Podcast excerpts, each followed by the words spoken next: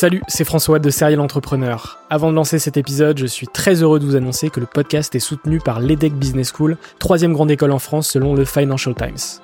L'entrepreneuriat se démarre très souvent à l'école, et vous le savez, nombreux et nombreux sont les entrepreneurs qui ont créé leur premier projet pendant leurs études. L'ambition de l'EDEC, c'est de former ces étudiants entrepreneurs à avoir un impact positif sur le monde au travers de leurs projets.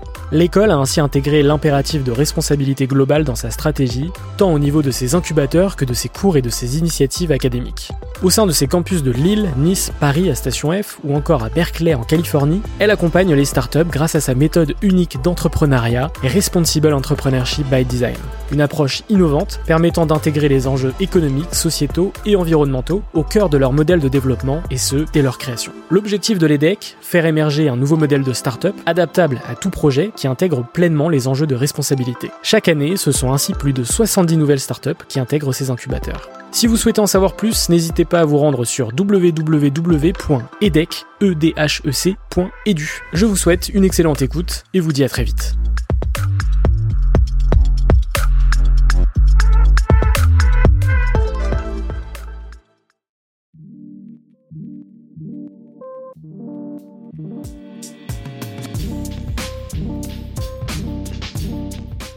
Salut à toutes et à tous, c'est François Lay et vous êtes sur Serial Entrepreneur, le podcast des entrepreneurs.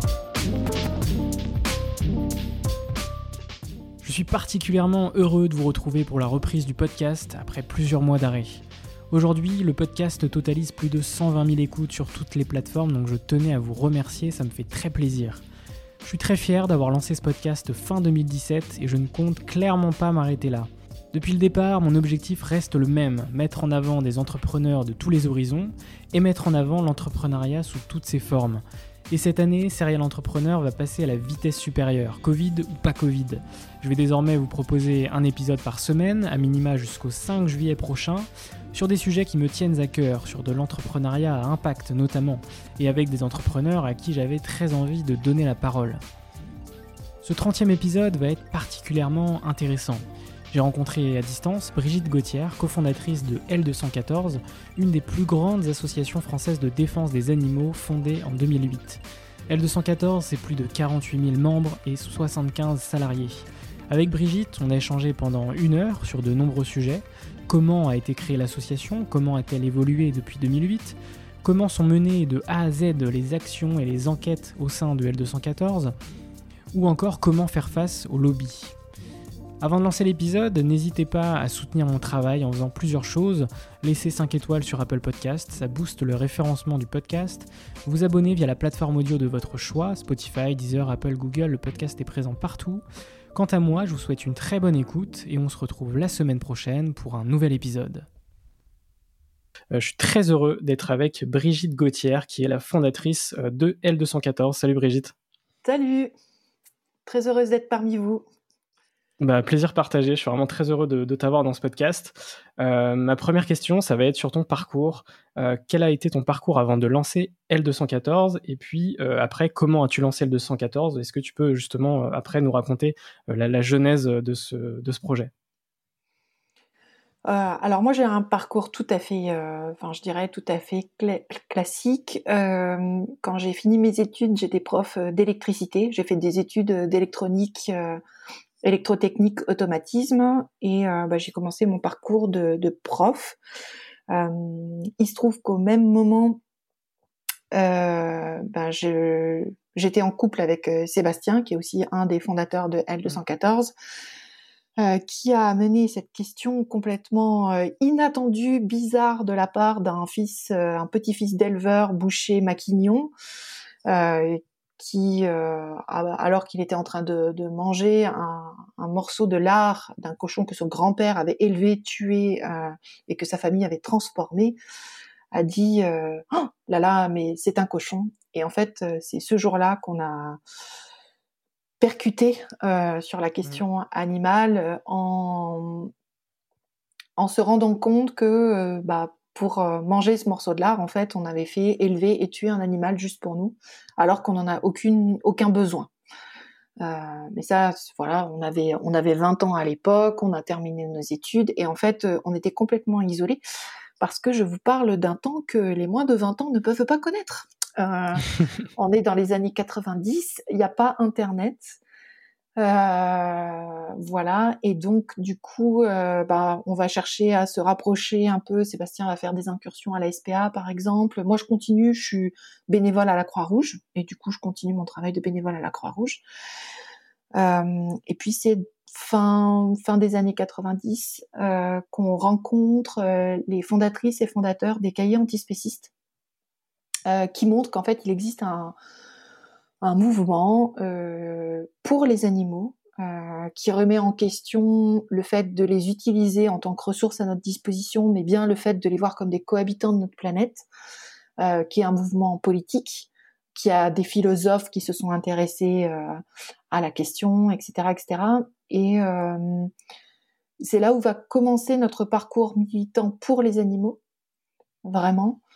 Euh, et où on va rencontrer euh, bah, tout un tas d'autres personnes impliquées, euh, parfois avec des visions différentes, des stratégies différentes. Mais en tout cas, tout ça va nous nourrir jusqu'aux estivales de la question animale, où on va mmh. être un petit groupe de personnes à décider de fonder d'abord Stop Gavage, qui deviendra mmh. ensuite L214, parce que bah, euh, les animaux d'élevage, ça représente 99% des animaux qui sont exploités par les êtres humains. Euh, exploités, ça veut dire qu'on les fait naître, qu'on les fait grandir, qu'on les met à mort euh, pour pouvoir les manger, et que bah, c'est une des grandes injustices qui reste encore dans ce monde, et que, bah, comme toutes les injustices, ça vaut, le coup de se mobiliser pour les faire disparaître.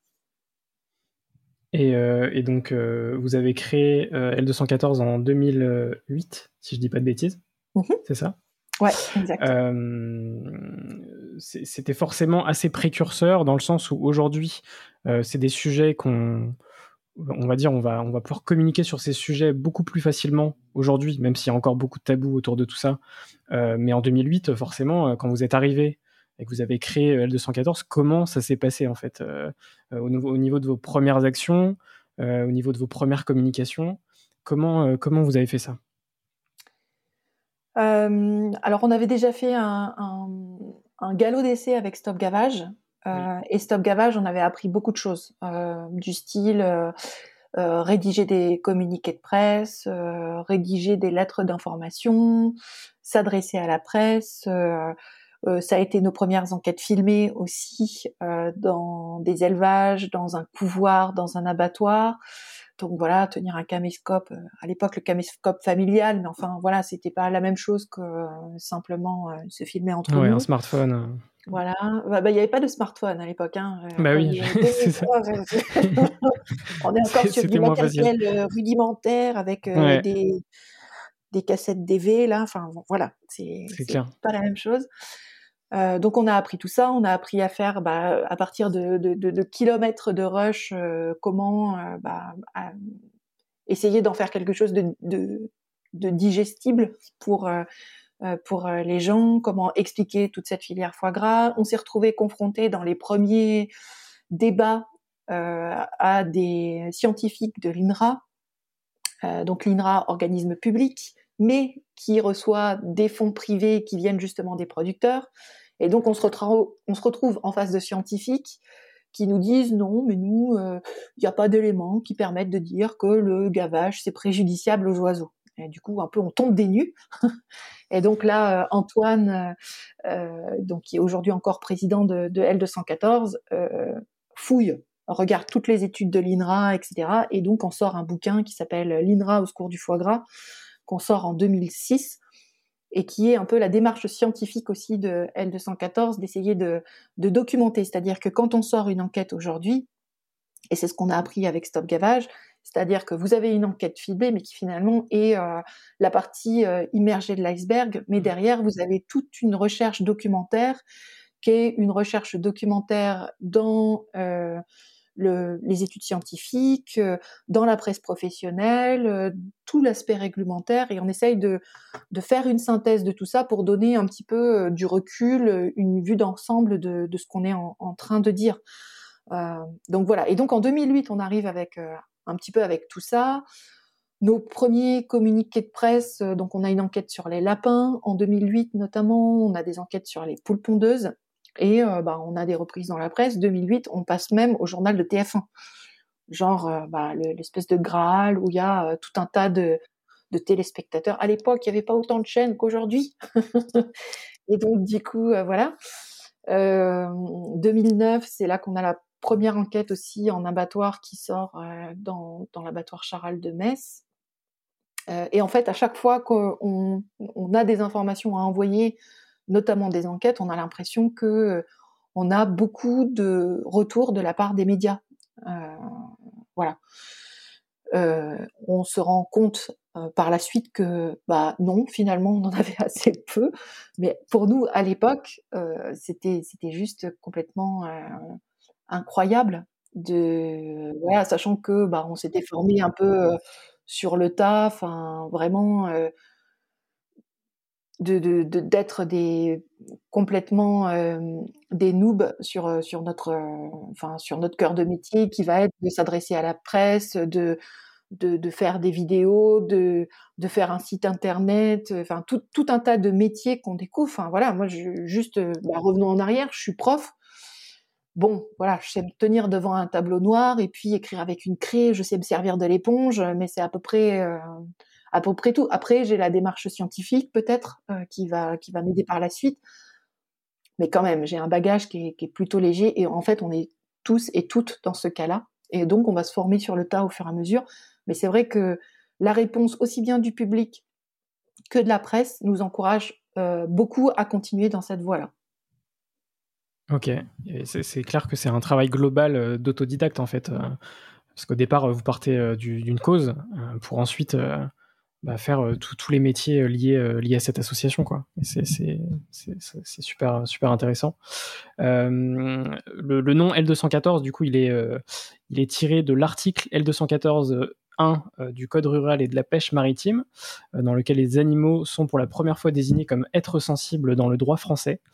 Euh, avec un petit extrait, tout animal étant un être sensible doit être placé par son propriétaire dans des conditions compatibles avec les impératifs biologiques de son espèce. Donc aujourd'hui, L214, c'est le, nom complet, c'est L214 éthique animaux, c'est bien ça? Ouais. donc ensuite, pour revenir à tout ça, comment justement s'organisent euh, vos actions, vos enquêtes, en fait, du début à la fin?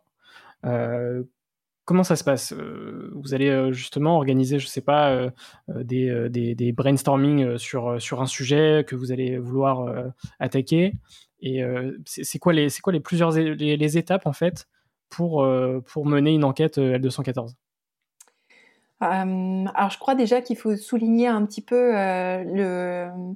je dirais l'agilité, euh, parce que euh, ça peut arriver de, enfin, il peut y avoir plusieurs points d'entrée. Euh, soit effectivement c'est un sujet qu'on veut investiguer, c'est-à-dire vraiment aller chercher les éléments qui vont nous permettre, et donc du coup ça va commencer par une recherche documentaire, une recherche dans la presse professionnelle et réglementaire, et ensuite, ben, il va falloir trouver les opportunités, créer les opportunités pour avoir les images qui vont avec euh, le dossier qu'on a. D'autres fois, c'est l'inverse, c'est euh, les images qui arrivent à nous, les lanceurs d'alerte qui arrivent à nous et euh, et du coup, bah voilà, la recherche documentaire arrive après pour pouvoir étayer ce qui nous a été, enfin le témoignage qu'on a reçu. Donc voilà, ça va être un petit peu les deux. De toute façon, quoi qu'il arrive, il y a effectivement la plupart du temps, en tout cas en ce qui concerne les enquêtes, des images filmées euh, donc il faut qu'on ait pour les sortir absolument les preuves de date et les preuves de lieu. Euh, on les sort pas si on n'a pas ça. Euh, D'une part, euh, va y être associé un dossier documentaire euh, avec tout ce qui est scientifique, réglementaire, professionnel. Essayer de replacer les choses dans leur contexte, voilà. Est-ce qu'il y a des infractions à la réglementation? Est-ce que simplement on soulève des pratiques qui aujourd'hui sont inacceptables? Est-ce qu'on soulève plus globalement la question de la légitimité de continuer à faire tuer des animaux pour les manger alors qu'on n'en a pas besoin Donc voilà, quel message on va porter avec cette enquête au-delà de l'information déjà de de la réalité de ce que vivent les animaux, qu'est-ce que avec on, on propose comme action euh, pour les gens. Et puis ça peut être multiple parce que avec L214, en fait, on, a un volet où on s'adresse au grand public, un volet où on peut s'adresser aux entreprises, un volet où on peut s'adresser aux élus. Et donc, bah, en fonction, bah, tous les volets peuvent être actionnés ou seulement un seul.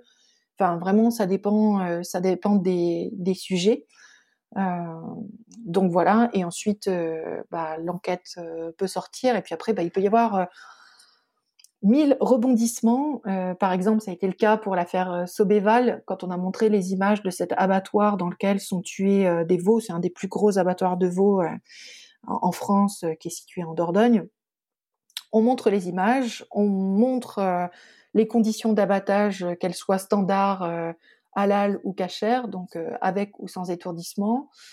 on a tout de suite une réaction des pouvoirs publics qui dit non, non, il n'y a pas d'infraction dans, cette, euh, dans cet abattoir, alors que nous, on soutient qu'il y a des non-conformités dans cet abattoir.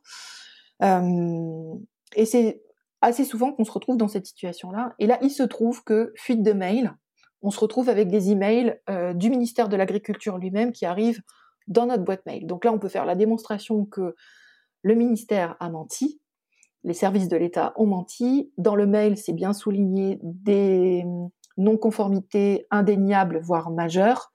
Donc ils étaient au courant au moment où euh, les services vétérinaires parlent, au moment où le ministre de l'Agriculture parle. Ils sont tout à fait conscients qu'ils sont en train de, raconter des mensonges. Euh, voilà, enfin voilà, les, événements peuvent s'enchaîner après une sortie d'enquête euh, assez rapidement, effectivement. Donc ça fait ça fait à peu près ce parcours-là. Mais ça quelque part c'est la partie la plus visible de L214 parce que par ailleurs, euh, on a effectivement des actions vers, euh, bah, vers le grand public, l'accompagnement au changement avec euh, notre site Vegan Pratique, le Veggie Challenge. on accompagne les entreprises, alors soit on les accompagne, soit on les challenge sur la question des pires pratiques d'élevage et d'abattage ou sur la végétalisation de l'alimentation. On a la même démarche vis-à-vis -vis des politiques. On essaye de faire reculer le pire ou on essaye de faire advenir euh, le meilleur. Euh, et puis on a une section euh, spéciale jeune public avec L214 éducation. Et avec tout ça, on fédère un certain nombre de, sympathisants, de bénévoles, avec des bénévoles qui peuvent être des bénévoles. on est présent dans 50 villes de France avec des référents qui sont super actifs. Et donc, bah, quand on va sortir une enquête, il peut y avoir aussi des actions dans la rue qui sont faites, des happenings ou des signatures de pétitions etc. Euh, ou alors ça peut être des actions en ligne avec les actions express par exemple, où on va euh, essentiellement avec les actions express interpeller des entreprises pour euh, justement faire faire reculer le pire. Et puis après bah, les les animations ou le matériel mis à disposition des enseignants pour pour les plus jeunes. Donc il y a les enquêtes d'un côté qui sont un des, enfin vraiment la, le, le cœur du travail de L214 parce qu'on a le sentiment que simplement de montrer la réalité, ça peut déjà faire beaucoup évoluer les choses. Et puis, il y a tout le travail derrière, euh, plus Toutes les actions à côté. Quoi. Mm. Ouais, ok. Et par rapport à, Vegan Pratique, justement, est-ce que tu peux, tu peux m'en dire plus euh, là-dessus? Euh, donc c'est un site finalement qu'on a monté parce qu'on avait, quand on montre les images, les gens nous disent mais qu'est-ce qu'on peut faire Voilà, moi j'aimerais bien arrêter de manger les animaux, mais je ne sais pas comment faire. Et à l'époque, quand on crée Vegan Pratique, il n'y a pas il n'y a pas d'équivalent du tout sur, euh, les, sur euh, Internet. Donc l'objectif de Vegan Pratique, il est de mettre à disposition un outil. Dessus, vous allez trouver évidemment, première question, qu'est-ce qu'on mange? Des recettes. Euh, donc là, il y a plus de 500 recettes qui sont sur le, sur le site. Mais il y a aussi toute la question de la nutrition. Parce qu'aujourd'hui en France, malheureusement, la plupart des professionnels de santé en nutrition végétarienne ou végétalienne, c'est encore assez fragile, euh, pour ne pas dire euh, un peu effrayant en France. Hein. on a encore euh, des messages. Bah tiens, dernièrement, Julien de Normandie, pourtant ministre de l'Agriculture et de l'Alimentation, sur le psychodrame de la mairie de Lyon, fait un tweet en disant bah, la viande, c'est l'élément essentiel pour bien grandir. Grosso modo, si les enfants mangent pas de viande, ils vont rester petits et bêtes ou je sais pas trop quoi. Enfin, voilà. Bah, juste euh, ça, ça reflète un petit peu l'état aujourd'hui en France. Alors pas tout à fait, ça a progressé quand même. Hein, mais quand on a créé, euh, quand on a créé L214 en tout cas, déjà être végétarien, c'était vu un peu euh, avec des yeux comme des soucoupes sur ah bah là là, est-ce que vous n'allez pas avoir des carences et tout ça? Donc voilà, quand on crée en 2016 Vegan Pratique, il y a ce souci de répondre à ces questionnements qui, sont, qui peuvent être légitimes, donc de donner des sources. Voilà, où est-ce que je vais trouver par exemple la vitamine B12? Bah voilà, il y a toute une page sur la vitamine B12, pourquoi c'est une vitamine essentielle quand on est vegan, à laquelle il faut faire attention, euh, que c'est bien d'avoir une alimentation enrichie en, en, B12 ou de se supplémenter. Euh, la question des protéines, bah voilà, on l'évacue euh, rapidement. Tout le monde est surprotéiné en France, donc euh, vraiment il n'y a pas de sujet là-dessus. Si vous mangez à votre faim, normalement c'est plutôt pas mal. Euh, la question du calcium aussi, enfin voilà, chaque nutriment, il a sa section, il y a des conseils pour bien débuter, pour bien commencer. Et donc, du coup, il est à double entrée, quelque part, ce site. Il y a le côté vraiment hyper pratique de, euh, bah, je fais la cuisine, qu'est-ce que je fais? Des trucs complètement insolites, genre avec le jus de pois chiche, je vais faire des meringues, ou je vais faire de la mousse au chocolat. Complètement inattendu, délicieux, mais complètement inattendu.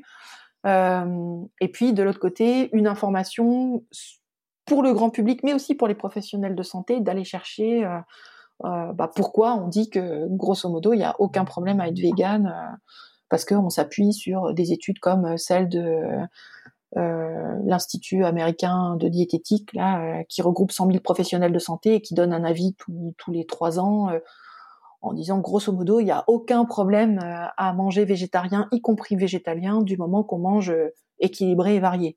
Bah, comme tout le monde. c'est clair. Oui, donc on peut être vegan euh, sans avoir de carence particulière. Enfin, clairement, c'est quelque chose. Euh, justement, les, les, gens sont peut-être pas encore assez informés, euh, mais c'est vrai que cette typologie de site peut apporter justement et apporte déjà à des gens qui, qui, voudraient se tourner vers le véganisme et qui, qui n'y connaissent rien ou, ou autre quoi. Ouais, il y a, y a Insolente, Veggie qui a fait un tweet euh, cette semaine et euh, qui dit hum, imaginons qu'on soit dans la situation inverse, c'est-à-dire que euh, le monde entier est vegan. Donc on a tous l'habitude de se nourrir de façon végane. on se supplémente en vitamine D parce que bah voilà dans nos pays vitamine D ah, on en manque un peu donc bah tout le monde comme aujourd'hui est a un point d'attention sur la vitamine D, sur l'iode, ok, et sur la vitamine B12. Et là quelqu'un dit ah tiens j'ai trouvé un nouvel aliment, la viande je l'ajoute. Et eh ben on aurait un site qui dirait bon alors attention avec la viande, il faut équilibrer vachement, euh, attention votre vitamine B12, voilà quel niveau de viande il faut manger, etc. Enfin on aurait exactement la situation inverse. C'est juste qu'aujourd'hui on n'a pas développé d'habitude avec l'alimentation végane et qu'effectivement ça manque euh, par moment. C'est clair. Et, euh, je voulais parler d'un petit projet d'une amie qui, euh, moi je suis en Bretagne, je suis à Rennes. Euh, elle a lancé un, food truck qui s'appelle WAP, We Are Pigs. Et en fait, à Rennes, il faut savoir que la galette saucisse est un peu le produit le, plus connu localement. Et en fait, elle a créé une galette saucisse totalement vegan, bio et local. Elle a lancé ça il y a un mois et, ça cartonne dans un food truck, etc. Donc je voulais juste euh, saluer son, son initiative et que comme quoi effectivement, euh, bah, pour l'avoir goûté, euh, ça, je, je vois pas la différence en fait. et c'est, je pense, ce genre de petites initiatives comme ça qui vont faire que ça va se démocratiser et en fait les gens vont se rendre compte, bah non, en fait c'est, c'est entièrement vegan, il n'y a pas de viande et pourtant c'est très bon quoi. voilà, mais il y a deux y a deux il y a deux façons de voir après euh, enfin je pense qu'il y a mille façons de s'alimenter de vegan. Enfin vraiment il n'y a pas deux façons qui se ressemblent, il y en a qui aiment euh, la gastronomie, euh, d'autres les repas plus rustiques avec graines germées et tout le bazar. Il y en a qui sont plutôt junk food, il y en a qui cherchent à retrouver les mêmes plats, les mêmes saveurs que quand ils consommaient de la viande puisque finalement pour beaucoup de de, véganes le fait d'avoir arrêté de manger les animaux, c'est pas parce qu'ils n'avaient plus le goût de, enfin, ils trouvaient le goût de la viande mauvais, mais vraiment par question d'éthique. Et du coup, ils cherchent à retrouver ces saveurs-là. Donc euh, voilà. Et puis c'est aussi un pas plus facile. Enfin voilà, comme tu le dis, euh, la galette saucisse, bah du coup, tu as l'impression de manger la même chose. Voilà, c'est tout changer sans rien changer du tout, du tout à ses habitudes, quoi. Enfin, un burger. Euh, c'est assez un défi de, de, de, de, voir une différence aussi c'est vite fait. Hein. Il y a plein plein de préparations euh, dans lesquelles euh, ni vu ni connu je t'embrouille. Euh, tu penses avoir mangé de la viande et t'en as pas mangé du tout. Et, et c'est vraiment très important toutes ces initiatives. Et du coup, bah, peut-être WAP est sur Vego Resto, notre site internet sur lequel on référence les restaurants qui proposent au moins une alternative végane à leur carte Et du coup, bah, entièrement vegan, évidemment, c'est un bon endroit pour le référencer. C'est le premier food truck 100% vegan de, Rennes. Donc, voilà, je, voulais mettre en avant son initiative. Bravo. et donc pour revenir à L214, c'est quoi l'avancée dont tu es la plus fière qui a été faite grâce à une action de L214 Est-ce qu'il y en a une en particulier ou est-ce que potentiellement tu veux me parler d'une action qui a, vraiment permis de, faire avancer des, choses? Mmh. C'est tellement dur cette question.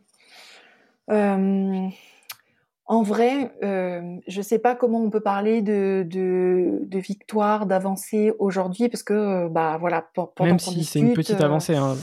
Oui, oui, bah, voilà, mais moi je suis toujours un petit peu, enfin, un petit peu gênée. parce que bah, on tue encore aujourd'hui 3 millions d'animaux par jour dans les abattoirs et tout ça, ça n'a pas changé fondamentalement le schmilblick. Maintenant, il y en a certaines qu'on peut, qu'on peut nommer qui sont quantifiables, parce qu'il y a des choses qui ne sont pas quantifiables. Par exemple, le changement de mentalité. J'ai l'impression qu'entre il y a 10 ans et aujourd'hui, il y a vraiment quelque chose qui s'est passé, euh, une attention aux, animaux qui, est, bien présente. La question animale, on peut en discuter, on peut en débattre. Il y a 10 ans en arrière, c'était pas du tout dans les sujets de préoccupation. Euh, c'est pas seulement L214, hein, c'est l'ensemble, c'est un mouvement euh, qui, qui, fait qu'aujourd'hui, parler de la question animale, c'est un sujet sérieux. Donc ça, on peut dire, c'est une avancée et euh, bah voilà, par les images d'enquête qu'on a fait, par le travail qu'on a fait, je pense qu'on a pu y contribuer un peu. Il y a la question des poules pondeuses, par exemple, en cage. Quand on a commencé en 2008, 80% des poules pondeuses étaient dans des cages. on a obtenu des engagements, des supermarchés, des fabricants, de l'hôtellerie-restauration, des producteurs. Et aujourd'hui, ce chiffre euh, de 80% est tombé à 47%. Et d'ici 2025, puisque les, engagements courent jusque 2025, on peut espérer qu'on soit, euh, soit à zéro et que l'élevage en cage disparaisse de France euh, en 2025. on a aussi l'action qu'on a pour les poulets de chair. Pour les poulets de chair, on demande à ce que les entreprises abandonnent les pires pratiques d'élevage et d'abattage pour les poulets de chair. Et là aussi, on a euh, l'engagement de quasiment la totalité des supermarchés. Donc c'est pas rien, ça, c'est très significatif hein, parce que pour les poulets, les poulets, 7 euh, animaux sur 10 qui sont tués dans les abattoirs, ce sont des poulets. Euh, c'est vraiment un très grand nombre, c'est 800 millions par, par année. c'est juste complètement, enfin c'est un chiffre énorme qu'on peut qu'on peut même pas quantifier. Enfin, on est 66 millions à peu près de d'habitants euh, en France et euh, on tue euh, plus, enfin autour de 800 millions de, poulets. Donc, bah voilà, ça peut, ça peut être quelque chose dans ce, dans ce sens-là. aussi, le fait d'avoir pu montrer le, la façon de tuer les animaux, c'est-à-dire les images d'abattoirs. Je crois que ça, c'est quelque chose d'assez fort. On l'a senti vraiment la vague au moment de où on a montré l'abattoir de Alès, où là pour le coup on a senti la différence entre euh, être médiatisé pour de bon. Euh, voilà, pendant deux jours, on a on a on a répondu aux médias euh, coup sur coup. sans arrêter, on a bien vu, c'est souvent que les gens nous parlent de ces images-là parce que ça a été le, une espèce de détonateur très fort euh, dans notre société de, de dire oh, mais c'est la façon dont on tue les animaux, euh, c'est comme ça que ça se passe. Euh, et voilà, de pouvoir rendre finalement les, les murs des abattoirs transparents, c'est, c'est, c'est assez important en fait pour la prise de conscience. Il y a le broyage des poussins aussi, le fait de réussir à montrer comment on broie les poussins issus des filières pondeuses ou les canetons femelles euh, issus euh, des, de la filière foie gras, parce qu'en France, euh, on, fait les deux. et du coup, voilà, c'était bien important aussi. Ça a débloqué des fonds pour la recherche. voilà, ils ont annoncé la fin du broyage pour fin 2021. On va voir si ça se fait, mais en tout cas, ça a fait prendre conscience de, de, ce, enfin, de cette horreur-là aussi, quoi. C'est clair. Et moi, je vous ai, j'ai, connu L214 il y a quelques années euh, avec un, flyer. Euh, et en fait, à chaque fois, c'est, enfin, les, gens disent que c'est du contenu choc, mais en fait, c'est juste euh, la réalité. Et je pense qu'on est, on est beaucoup quand même à avoir la technique de l'autruche, c'est-à-dire de se dire, bah, on, mange de la viande, mais du coup, on ne sait pas comment la bête a été tuée, etc. Enfin, comment l'animal a été tué. Et, Et du coup, bah, tant qu'on le sait pas, mieux c'est quoi en fait. Et, du coup, je trouve que le contenu de L214 a justement amené ça en mode, bah, regardez en fait les, les dessous de de ce que vous mangez potentiellement dans, dans, votre assiette, quoi, de ce que vous avez dans votre assiette. Et je trouve que c'est hyper, hyper important bah, de, mmh. de, faire ça. Quoi. Bah, c'est ça, on va chercher les gens sur le paradoxe de la viande, parce que d'un côté, on veut aucun mal aux animaux, hein, ni les uns ni les autres, mis à part euh, bah, quelques psychopathes, mais, euh, mais grosso modo, dans la société, on n'a pas envie de maltraiter et tuer sans nécessité. Et en fait, le fait de voir les, les, les images, ben, ça nous met un peu devant, le, devant nos, nos responsabilités.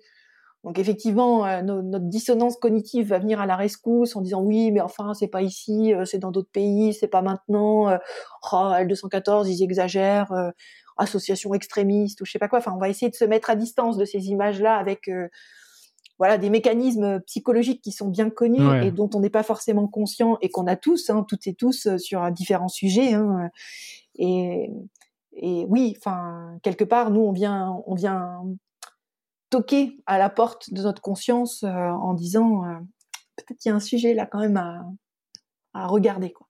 Mm. Et effectivement, comme tu le dis, enfin c'est les, images sont violentes parce que la réalité dont elles témoignent est extrêmement violente. Et encore, on n'est on n'est pas dedans. Enfin, vraiment, on a on a l'abri euh, derrière un écran quoi. Ouais, et il y a un sujet aussi, c'est tu penses quoi de, bah, de tout ce qui est agriculture, où ils disent en fait on prend, on prend soin de l'animal, il, va il, va, il, va, il va bien vivre, etc. avant, avant d'être tué. Enfin, Qu'est-ce que tu en penses de tout ça en fait? Alors ça dépend qui parle. ça dépend qui parle parce que effectivement on a rencontré des, des éleveurs qui sont très attentifs aux, aux animaux qu'ils élèvent. Euh, et euh, quand on leur parle du moment où les animaux, ben, ils les emmènent à l'abattoir, euh, on en a vu pleurer, on en a vu très mal à l'aise. Il y en a qui racontent que oui, la première fois c'était dur, mais après on s'habitue. Il y en a qui s'arrangent pour pas être là le jour où les animaux partent à l'abattoir, et on sent une réelle préoccupation de leur part et quelque part, euh, ces éleveurs-là, souvent, rejoignent assez L214 en disant, bah ouais, ce serait vraiment chouette qu'on n'ait pas du tout à les envoyer à l'abattoir. Donc là, aujourd'hui, ils sont dans une logique économique où finalement, il n'y a pas le choix. Mais voilà. Après, il y a un autre discours qui est un discours sur le bien-être animal, euh, où on voit très clairement que l'objectif de parler de bien-être animal, c'est pas du tout le bien-être animal, c'est-à-dire que l'animal dans cette équation, il est absolument pas là. C'est le, rassurer le consommateur, justement nourrir cette dissonance cognitive et dire ne vous inquiétez pas, vous allez manger des animaux qui ont été heureux. Euh, ils parlent en généralement pas du tout de l'abattoir, ou quand ils parlent de l'abattoir, c'est qu'ils y sont obligés en disant non, non, mais vous inquiétez pas, il y a une réglementation, il y a les services vétérinaires qui sont présents, donc tout est sous contrôle. C'est vraiment fait pour qu'ils aient euh, le moins de douleur et de peur possible. Vous, pouvez nous faire confiance. Nous, on est euh, l'État, on est des éleveurs eux-mêmes, on est les dirigeants d'abattoirs, et donc vous avez tout intérêt à nous faire confiance. Euh, voilà, et, pas à cette poignée euh, d'illuminés euh, qui vont vous dire que bah, peut-être on pourrait arrêter de manger des animaux. donc il y a, ça, et on voit vraiment la récupération du bien-être animal, parce que quand on a montré les images d'abattoirs, ça a été un peu ce qui nous a été répondu, c'est-à-dire que non, vraiment en abattoir, le bien-être animal, c'est important bien-être animal dans un abattoir. Enfin, l'oxymore, il juste, il saute aux yeux, quoi. Enfin, il y a vraiment quelque chose qui cloche là-dedans.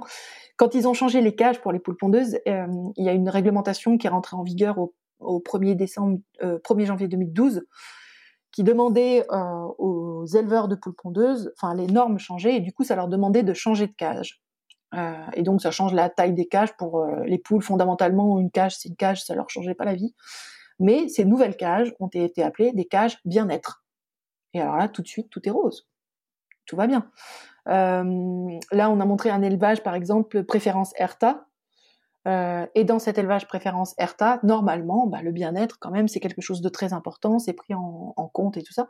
En fait, on se rend compte que c'est un élevage standard, et c'est même un élevage standard qui a des infractions à la réglementation. Donc là aussi, c'est devenu un argument marketing pour essayer de euh, bah, nous faire oublier, en fait, enfin que finalement, quand on, plante notre fourchette, c'est vraiment un acte politique et c'est nous qui décidons de, bah, de la naissance, de l'élevage, de la mise à mort des animaux, de leur pêche, parce que ça concerne aussi les animaux aquatiques, que ce soit en aquaculture ou que ce soit en pêche en pleine mer.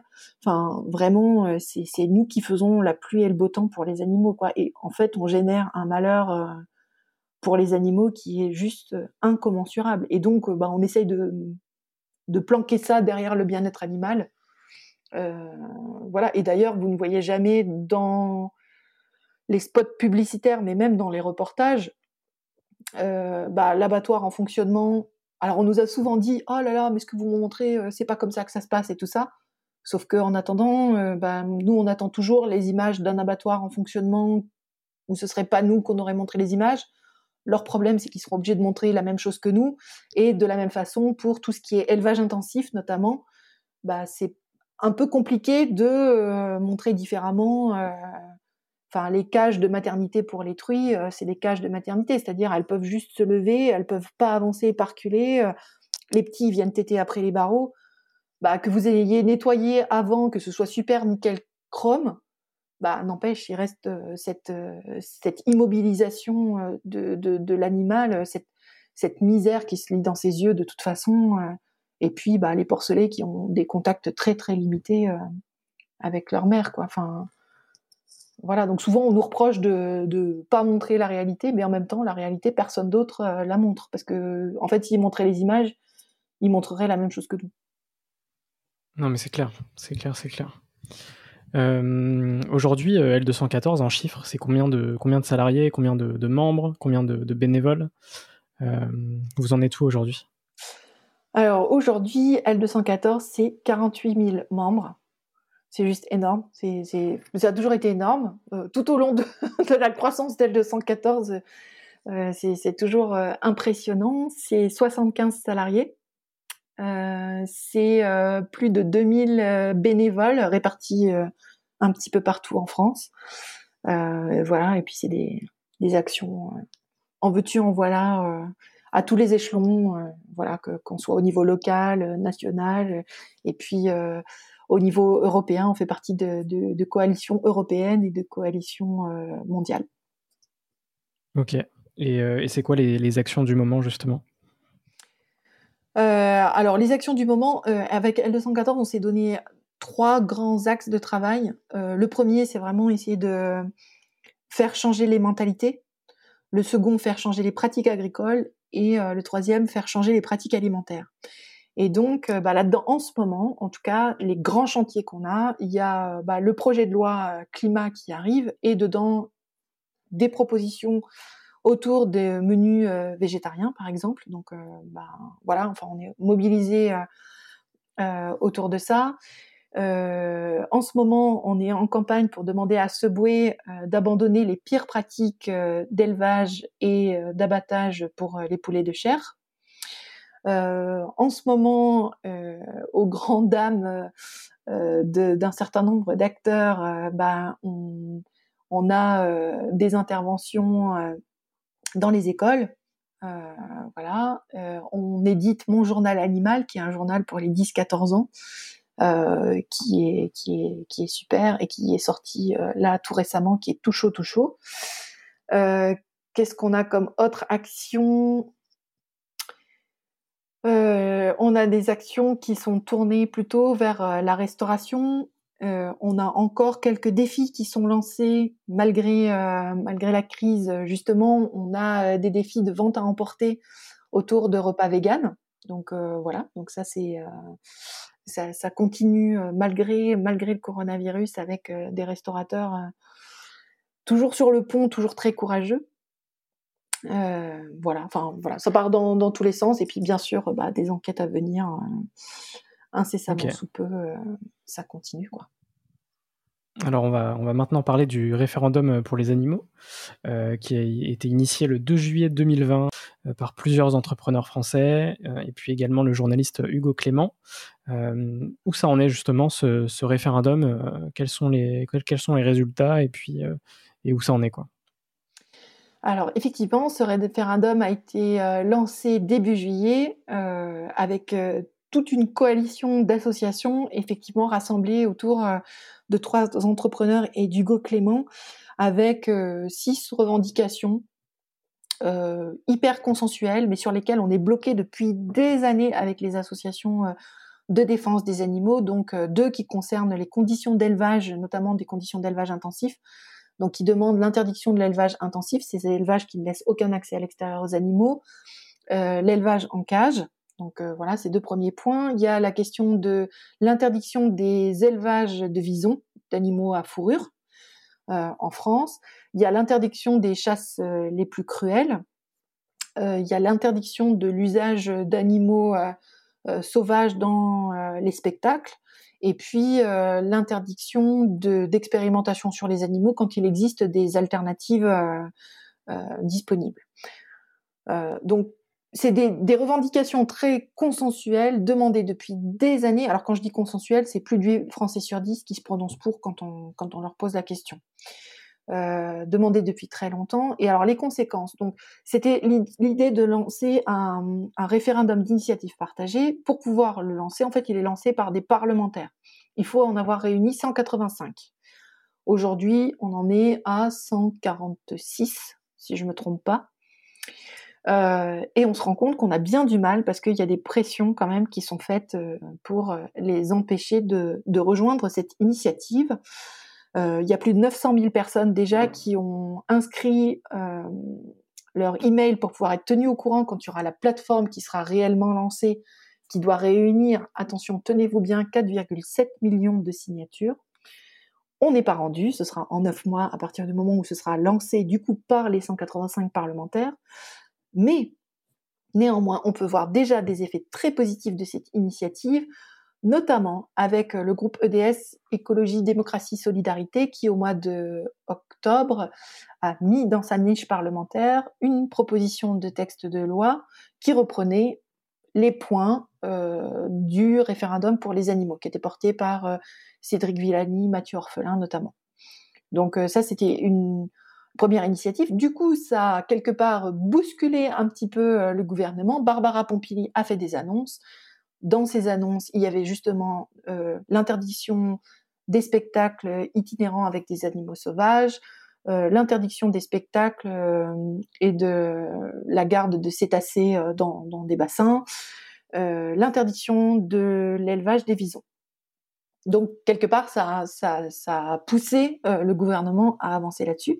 Et puis là, au mois de janvier, une proposition de loi euh, portée notamment par euh, Loïc Dombreval, Dimitri Houbron et euh, et j'ai mangé le nom de la troisième, qui est pourtant la seule femme à porter cette initiative. ça me reviendra quand j'en aurai plus besoin.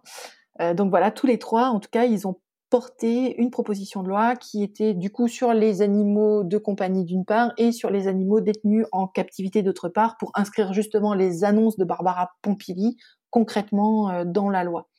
Donc on voit que ce référendum pour les animaux, il est venu appuyer l'action euh, des associations depuis longtemps et a permis de, mettre un, coup de boost euh, derrière. Donc même s'il va pas plus loin que ça, déjà je trouve qu'il a rempli une grande mission qui est d'avoir vraiment mis sur la table un certain nombre de propositions où euh, du coup euh, il y a des avancées qui ont été possibles. Mais néanmoins, on voit que sur l'élevage intensif et sur la chasse, euh, ça n'a pas été mis dans la proposition de loi qui a été discutée au mois de janvier, au prétexte, d'après les politiques, que c'était un sujet clivant. Alors c'est un sujet clivant que pour les politiques, parce que quand on pose la question justement aux citoyennes et aux citoyens, il n'y a pas du tout de clivage. Hein la majorité mmh. est bien sûr favorable à abolir des pratiques qui sont extrêmement cruelles pour les animaux. Ok. Et puis en, termes de, communication et de visibilité, justement, euh, ce, référendum était hyper important puisque ça a inondé les réseaux sociaux et c'était bien justement bah, de, de, toute cette communication euh, par rapport à ça. Quoi. Oui, et puis en plus, euh, bah, on a un petit peu l'image de des gens qui se bougent pour les animaux, une image de militants, etc. Et là, du coup, on se retrouve avec euh, trois entrepreneurs de la tech. Euh, on se retrouve avec euh, un journaliste engagé. Enfin, voilà, ça, ça, ça décentre un peu le truc. En fait, aujourd'hui, on peut dire que tout le monde est préoccupé par la question animale. Mm. C'est-à-dire, quel que soit, euh, là aussi, les sondages ont montré qu'il n'y avait pas d'opposition rurale par rurale, euh, il n'y avait pas de question de CSP+, je ne sais pas quoi.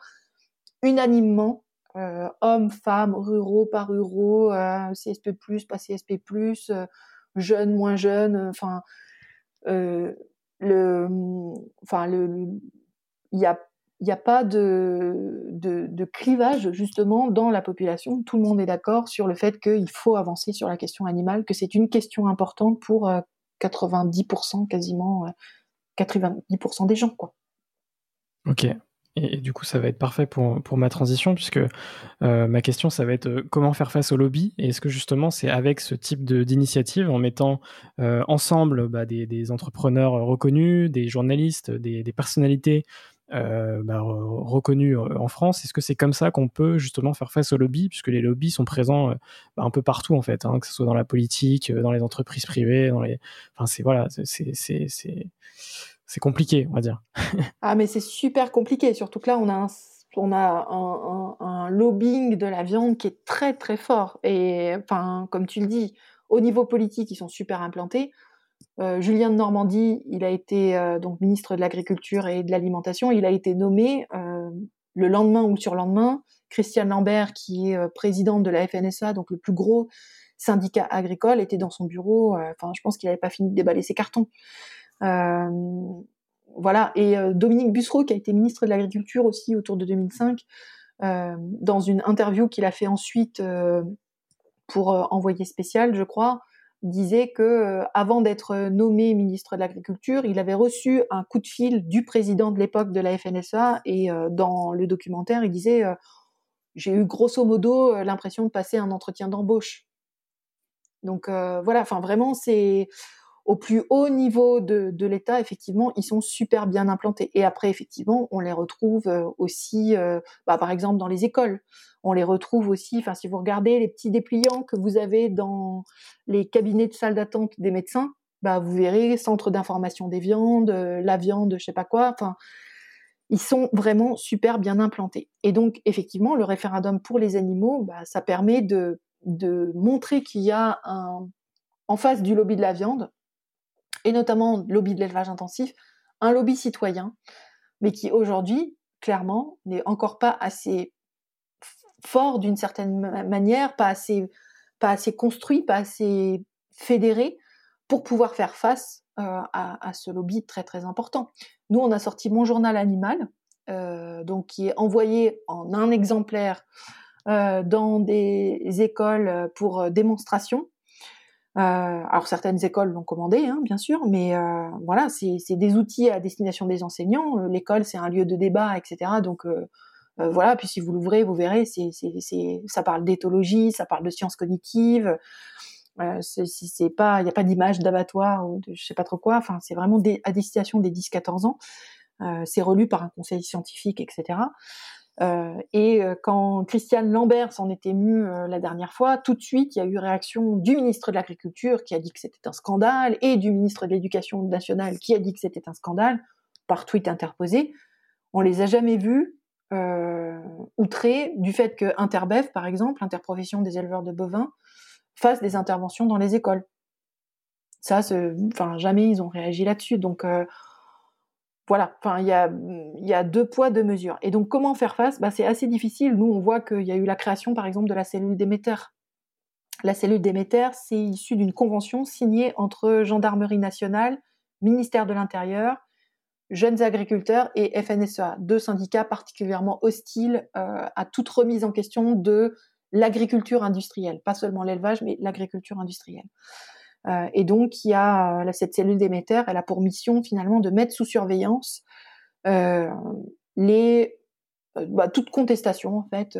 alors avec le mot générique un peu agribashing, en fait, dès que vous émettez une critique d'un système, on vous range dans la case agribashing en disant ah, vous attaquez les éleveurs.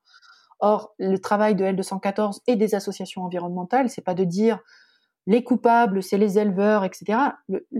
notre propos, c'est de dire on a un système aujourd'hui euh, qui est effroyable pour tout le monde, euh, effroyable pour les animaux évidemment, effroyable sur les questions d'environnement, sur les questions de santé publique euh, sanitaire, euh, notamment on le voit avec les zoonoses, l'antibiorésistance, etc., euh, qui est effroyable en termes de partage des ressources. on est en train de, de, de, spoiler des terres, d'autres, voilà, de déforestation, etc et pour les éleveurs eux-mêmes. voilà, le taux d'endettement moyen des éleveurs aujourd'hui, c'est 187 000 euros ça monte à 430 000 euros pour les éleveurs de cochons, par exemple. Alors que, quand bien même, ils ont des subventions à gogo, un éleveur bovin viande, euh, tous les éleveurs bovins viande touchent euh, des subventions, euh, et la moyenne, c'est 50 000 euros par an. Donc voilà, tout ça, c'est des chiffres qu'on ne sait pas forcément, mais c'est... Alors maintenant, comment faire face à des lobbies aussi puissants? Ben, si on avait la recette, ce serait génial. On l'a pas, mais en tout cas, euh, on, essaye. Euh, on continue notre travail d'information malgré le fait qu'on soit convoqué en audition pour s'expliquer sur notre façon d'informer le public. Euh, euh, on a des procès, euh, on a des choses comme ça, mais voilà, enfin, on passe, on passe à travers. On est, on est défendu par deux avocates merveilleuses, donc voilà, super active, euh, dont une, c'est Hélène Twick, qui est aussi euh, fondatrice et aujourd'hui coprésidente du Parti animaliste. Euh, donc voilà, enfin vraiment des, des, personnes qui sont qui sont impliquées, qui qui, enfin voilà, défendre les animaux, c'est aussi dans leur dans leur ADN, je dirais. Ouais, ouais, et puis c'est un, un beau un beau combat quoi. Voilà. Et, et, sur la question des lobbies, quelque part, le fait de renforcer les associations, le fait aujourd'hui qu'on ait 48 000 membres, par exemple, je pense que ça nous aide à faire face au lobby aussi. C'est-à-dire qu'on peut pas nous écraser juste comme ça euh, d'un coup. Euh, sinon, je pense qu'on aurait déjà été euh, complètement balayé. voilà. Donc, merci beaucoup aux personnes qui, nous soutiennent. Carrément. On va passer à la dernière partie du podcast avec quelques petites questions. Est-ce que tu as un livre et un film à me conseiller? Oh, oh. Alors, un livre, mais j'en aurais tellement à proposer. Mais je vais en proposer un qui est euh, qu'on n'a pas tellement l'habitude de, croiser. Euh, c'est euh, Sommes-nous trop bêtes pour comprendre l'intelligence des animaux? C'est Franz de Waal.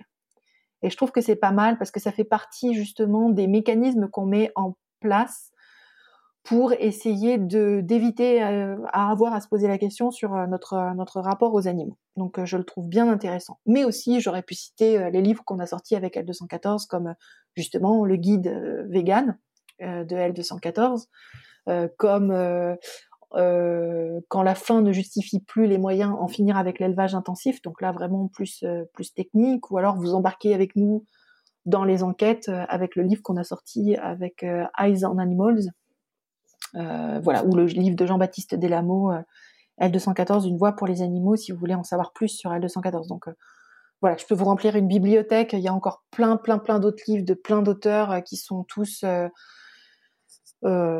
plus intéressants les uns que les autres. On a d'ailleurs une page sur L214 qui s'appelle Conseil de lecture euh, que je peux vous conseiller, où il y a vraiment beaucoup de références dans plein plein de domaines différents, y compris des bandes dessinées pour ceux qui sont euh, comme moi plus, plus facilement attirés par les bandes dessinées. Euh, en matière de films, il y a un film qui m'a, un documentaire qui m'a beaucoup marqué, c'est Earthlings, qui est un documentaire absolument terrible à regarder, euh, qui est sorti en 2005, qui est commenté par euh, Joaquin Phoenix euh, et qui rentre dans toutes les façons dont on exploite les animaux de façon assez crue. Il est horriblement, enfin voilà, il est terrible. et du coup, pour ceux qui préfèrent entrer en douceur dans la question, il y a aussi un documentaire qui s'appelle Peaceable Kingdom, qui retrace l'histoire justement de plusieurs éleveurs qui, à un moment, ont été touché par euh, des animaux qu'ils exploitaient. Il y en a un, moi ça m'a vraiment touché. Euh, il était éleveur de bovins. Et à un moment, il explique qu'il y a un, veau qui est venu appuyer la tête contre sa poitrine et, euh, pour lui, ça a été enfin, une espèce de déclic euh, immense. Et euh, à partir de ce moment-là, pour lui, ça n'a plus été du tout possible de continuer dans cette voie-là. Et du coup, c'est, je trouve qu'ils en parlent tous et toutes euh, vraiment bien de cette démarche de gens vraiment qui avaient envie de vivre avec les animaux, qui sont retrouvés dans un système et comment ils ont réussi à en sortir. Super intéressant de très bonnes recos que, que j'irai voir. Euh, et puis, mes deux, dernières questions, c'est y a-t-il euh, une question que tu aurais aimé que je te pose mais que je ne t'ai pas posée? Euh, Non, parce que tu as posé beaucoup de questions et puis je suis déjà super bavarde hein, et du coup, j'espère que je n'ai pas saoulé tout le monde au fur et à mesure. Mais non, non, merci beaucoup pour tes questions qui permettent de, bah, de raconter un peu ce qu'on fait euh, au travers de L214, d'essayer de vous partager un peu la, la passion finalement qu'on a à mmh. défendre les animaux. Quoi. Exactement. Et dernière question, quels sont les entrepreneurs que tu me conseilles pour un prochain épisode? Euh, bah, Je te conseillerais d'aller voir du côté euh, peut-être un petit peu des, hum, des scientifiques. Euh, je pense notamment à Romain Espinoza, qui est économiste, à Nicolas Trèche, qui est aussi économiste. Je pense à Florence Burga, euh, qui est euh, philosophe et que alors tu vas me dire, c'est pas forcément des entrepreneurs, et en même temps si, parce que justement, en tout cas, Nicolas Trèche et Romain Espinoza, ils amènent la question animale dans le champ économique. Et là, c'est vraiment très intéressant. Romain Spinaza, il vient de sortir euh, un livre euh, qui s'appelle, je ne sais plus comment, mais grosso modo, comment aider les animaux euh, par la voie économique. Enfin, voilà, et que je trouve vraiment justement très intéressant, qui ouvre sur une autre façon de voir de voir la question. Et je pense que la question animale aujourd'hui, elle est investie dans de plus en dans un plus grand nombre de domaines. Enfin, ça n'arrête pas d'augmenter.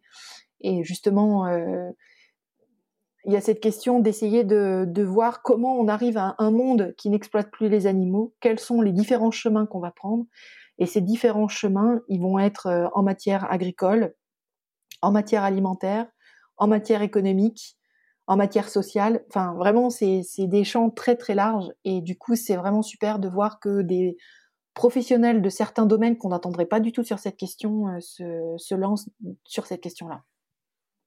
C'est clair. Et de toute façon, le fait d'entreprendre, c'est très large. C'est pas, il faut, faut pas juste euh, croire que les entrepreneurs, c'est juste des entrepreneurs de la tech, euh, de start-up, etc. Vraiment, le fait d'entreprendre, en soi, tout le monde entreprend, mais, euh, de, différentes façons. Et, justement, c'est l'objectif du podcast de retranscrire un maximum de, parcours d'entrepreneurs de tous les horizons. Et c'est pour ça que les, noms que tu m'as recommandés sont très intéressants. Euh, et du coup, fin du podcast. Je, te remercie pour cet échange, Brigitte. C'était vraiment super, euh, super intéressant. Euh, bah, j'invite tous les gens qui ont écouté ce podcast à aller voir sur L214, potentiellement rejoindre L214, pourquoi pas. Et, puis, et puis voilà, vous se renseigner sur toutes ces, vos initiatives qui sont hyper intéressantes et hyper d'actualité depuis 2008 quand même. oui, merci beaucoup. Euh, j'étais ravie d'échanger avec toi euh, sur ce sujet. Et puis euh, oui, bienvenue à, tout le monde, juste même pour suivre l'actualité ou quoi. on a des pages Agir qui sont vraiment super et donc on peut choisir son un petit peu beaucoup à la folie, pas du tout son investissement dans la cause animale avec L214 ou avec d'autres, initier ses propres ses propres choses. le tout c'est de je dirais, c'est de faire quelque chose, c'est d'entreprendre, comme tu dis. Exactement. Merci Brigitte. Cet épisode est déjà fini. Un grand merci pour l'avoir écouté jusqu'au bout. Si cet épisode t'a plu, tu peux me soutenir très facilement en faisant plusieurs choses. Laisser 5 étoiles sur Apple Podcast, ça booste le référencement du podcast. T'abonner via la plateforme audio de ton choix, Spotify, Deezer, Apple, Google, le podcast est présent partout. T'abonner au compte Instagram, serialentrepreneur avec un underscore à la fin, et puis t'abonner à la chaîne YouTube du podcast qui est à mon nom, François Lay. Je fais également des vidéos où je raconte des histoires d'entreprise. Tu peux même m'envoyer ton feedback à l'adresse françois-serial-entrepreneur.fr. Voilà voilà, on se retrouve très bientôt pour un nouvel épisode. Bisous.